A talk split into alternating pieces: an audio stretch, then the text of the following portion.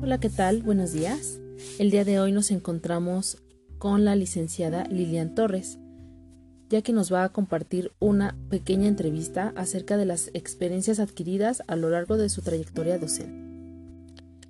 Hola maestra Araceli, muy buenos días. Muchas gracias por considerarme y bueno, estoy muy contenta por estar aquí compartiendo contigo. Al contrario, gracias a ti por tu valioso tiempo. Pero bueno, platícame, ¿qué hacen desde tu perspectiva los buenos profesores en una escuela? Bueno, pues primero que nada te quiero platicar un poquito sobre mí. Tengo ya poco más de 10 años de servicio.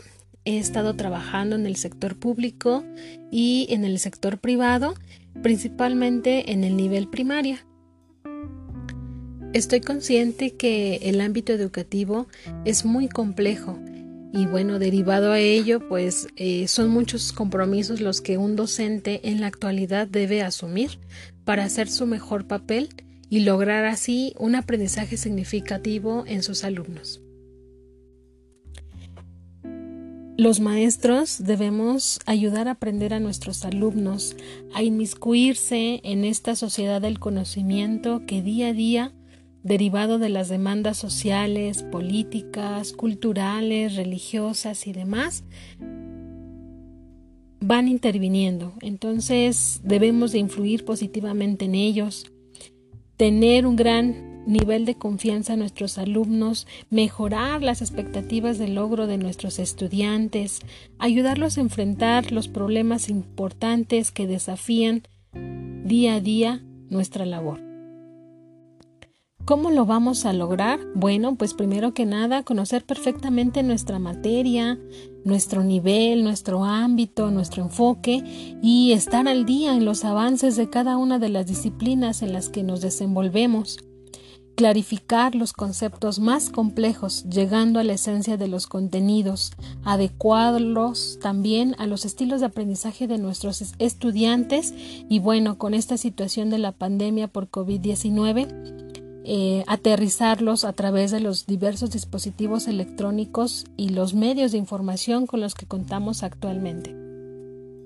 Los maestros debemos favorecer el razonamiento entre nuestros alumnos, crear y desarrollar en ellos un sentido crítico, asimismo tomar control sobre su propia educación, ayudarlos, apoyarlos, em, implementar proyectos de trabajo colaborativo en el que puedan compartir entre pares y poder llegar a una resolución eficaz de problemas. Debemos también desarrollar competencias fomentar actitudes, valores, brindar información eficaz y lograr que nuestros alumnos realmente entiendan y aprendan los contenidos de aprendizaje sin importar el nivel educativo en el que se desenvuelvan. Todo esto lo vamos a fomentar de acuerdo a las habilidades de comprensión, aplicación, análisis, síntesis y lo más importante del proceso, la evaluación, no solamente de nuestros alumnos, sino también de los docentes. En la actualidad, el docente debe de asumir un sentido de compromiso amplio, no solamente con él mismo y con sus alumnos, sino también con la comunidad académica y educativa en la que se desenvuelve.